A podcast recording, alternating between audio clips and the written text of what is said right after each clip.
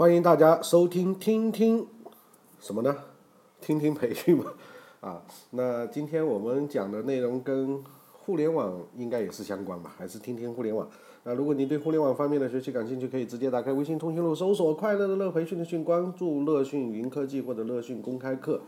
那今天我们跟大家分享的主题呢是这个，我之前在我是好讲师比赛上认识的一位呃企业大学的校长，叫朱晓波先生，他写了一篇啊，应该不是一篇啊，是在最近的第三届我是好讲师大赛，也是中国我是呃好课程呃我有好课程的这个启动大会上面的一个演讲。呃，我看了里面的一些观点，我觉得在接下来的这几年，可能在培训圈里面，可能都会不断的转。那我想首先来学习一下，总结一下，查漏一些个人观点。那名字呢叫做互联网加培训的四大挑战和五大转型啊。那朱晓波先生呢，原来是这个碧桂园营销学院的这个校长，那现在应该又跳槽去了好屋大学吧？啊，我我具体这个不是太清楚。总而言之，也是开始加互联网的这个要素。那么他这一次在我是好讲师二零一五年的这个新闻发布会的现场做的这个演讲呢，前面开篇的部分大概举了很多的这个案例啊，但我们可以看出，我我可以看出来这个稿子是他用心写的，因为毕竟我是好讲师大赛这一次是在全国政协的这个呃礼堂啊，也是也是一个比较高端的一个礼堂上面去做这个发布会。那之前前面的这些内容呢，大概都是讲这个世界变化的非常快，呃，总之的一个观点就是不是我们的企业的问题，而是这个时代，呃，要跟着这个时代，我们称之为顺势而为嘛。那很多失败的企业，可能研发也很强，技术也很强，呃，各方面都很强，但是可能就是被时代抛弃了。那我们现在是一个什么样的时代呢？那自然而然就进入到移动互联网这样一个时代，所以互联网加传统的广告就变成了百度，互联网加百货公司就变成了京东，互联网加传统的集市就变成了淘宝，互联网加银行呢就有了支付宝，互联网加房产营销就变成了朱晓波先生现在正在做的这个好屋啊，好屋中国，所以他现在应该是在那边负责培训啊。那我觉得他这几点的这个总结呢，应该来说还是非常的精辟的，因为我们啊，那我也是在培训圈和互联网这两个领域里面，在不断做跨界研究的这样一个呃角色啊，所以我对他的很多观点还是能够一眼看出来，也蛮用心的，呃，而且之前他是评委我是学员啊。所以应该说他的角度角角度还会比我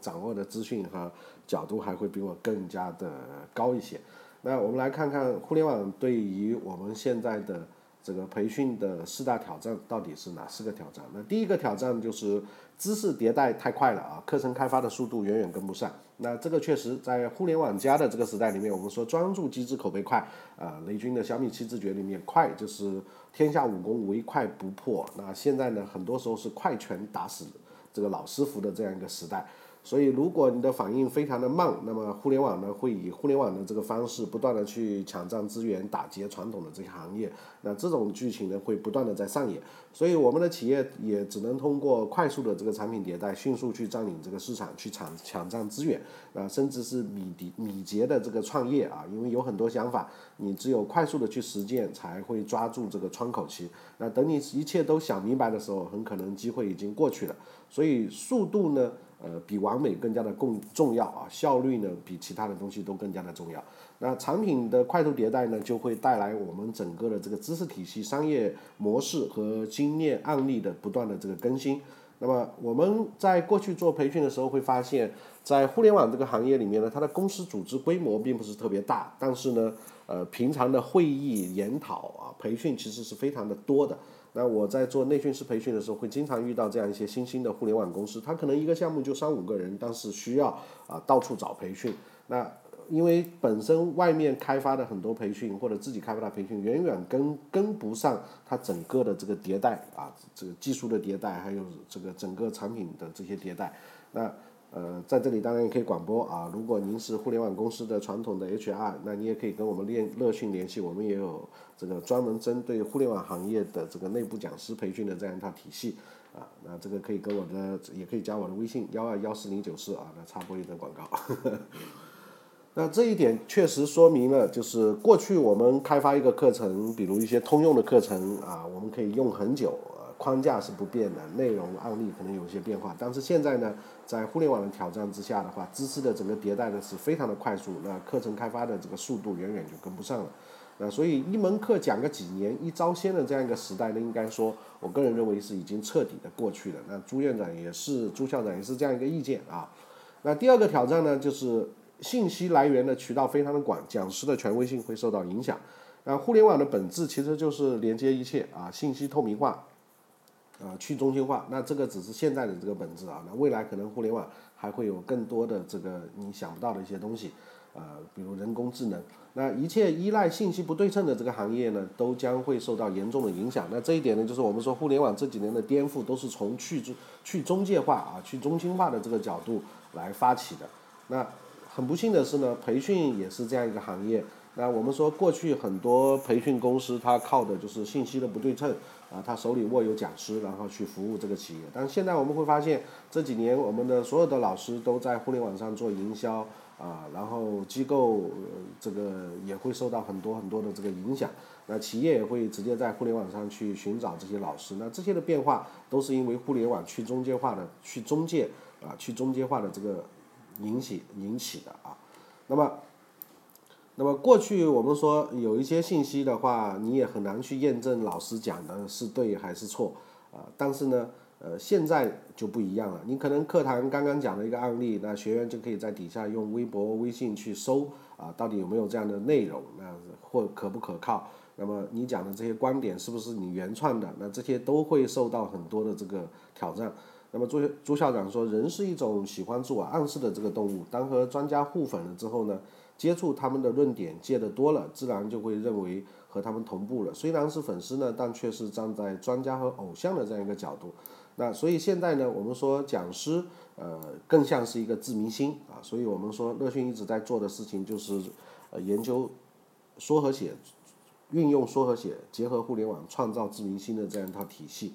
呃，实际上现在的这个整个的挑战就是在于信息的这个来源已经在互联网之下呢越来越呃容易获得了。那么呃，我们想忽悠人其实就越来越困难了。呃第三个挑战呢，就是学学员越来越自我啊，课堂的专注力也越来越低。那这一点呢，确实像朱校长说的是是个事实。我们在讲课的时候也会发现，那过去的我们的学员一到培训教室，通常问两个问题：第一个就是这个讲师是谁？第二个呢是你可不可以拷贝 PPT 给我啊？啊，那现在的学员通常到了教室问的两个问题就变了：第一个就是问 WiFi 的密码是多少？第二个会问充电宝有没有？所以呢，讲师在上面讲课的时候呢，下面通常都是在刷手机，啊，所以现在的九零后都是互联网的原住民，每天在手机上、互联网上花的时间都超过呃四五个四到五个小时以上。举头望明月，低头看手机，这是很常见的。莫愁前路无知己，一部手机就可以傍天涯。所以我们终于明白了一个 A P P 为什么能够引各种风投大量去投钱啊，项庄舞剑，其实位在手机。那么。不明白的就是问手机是何物，只只叫人精疲力尽、废寝忘食啊！牛顿让我们认识了这个世界，而弗洛伊德让我们更好的看清了自己。那这是朱校长从心理学的这个角度来呢，又又又显摆了一下他对于弗洛伊德的这个研究啊。那其实呢，我们说最重要的一个观点就是，这个欲望是社会前进的一个动力，而技术进步则是一个推动器。那么现在我们说，在互联网的这样一个环境之下。那我们更要去这个成就客户、成就学员，这是所有培训成功或企业成功转型的一个华龙道。那成就学员，而不是成就我们讲师自己，是这个时代培训要做到的一个非常重要的价值观的一个转变。我们以前经常讲，培训课堂应该以学员为中心。那现在呢，是在互联网的倒逼之下，你不得不以学员为中心啊。那第四个挑战呢，就是企业培训的这个地位，呃，依旧不是特别高，那企业。重视程度还是不够的。那么，移动互联网这个时代，培训在很多企业的地位依然还不是特别高。那线上培训的这种丰富，并不能带来线下培训的这个繁荣。那从总体来看的话，很多呃企业，这个应该说不光是培训行业有这样的问题啊。问试问天下最崩溃，就是我在录喜马拉雅的时候遇到楼上装修打电钻，我操，受不了，暂停一下。这么好的心情被他给打乱了。呃，总是有这个打电钻啊。那我们用最快的速度把它整完算了。如果大家想养更了解更多信息呢，还是上我们网站去看这个原文吧。那。呃，第四个挑战呢，就是企业培训的这个地位依然不不是特别高啊，企业重视程度也不是太够。那我觉得这个问题呢，培训遇到的这个最艰难的困境和最严峻的这个挑战呢，并不是说呃在只是培训这个行业是这样，那个很多行业都是这样。我们包括现在这个互联网加，很多时候我们叫起来很热，但是真正的底层呢，实际上我们都知道是装修的一个房子，里面都是垃圾啊。很多时候企业内部很多目前的。呃，很多基础的东西也是没有跟上，那有不少把培训地位不高的这个原因呢，归结为老板不懂培训，老板不重视培训，那其实却不是，事实上不是这样子的啊。那么这个挑战呢，主要是来自于我们这个时代啊。那么我们说转型就必须要呃转型迎接挑战是唯一的这个这个出路。那我们看看呃朱老师提出的转型的。这个几个转型的方面，我们简单总结一下就好了，因为实在是太太太太吵了。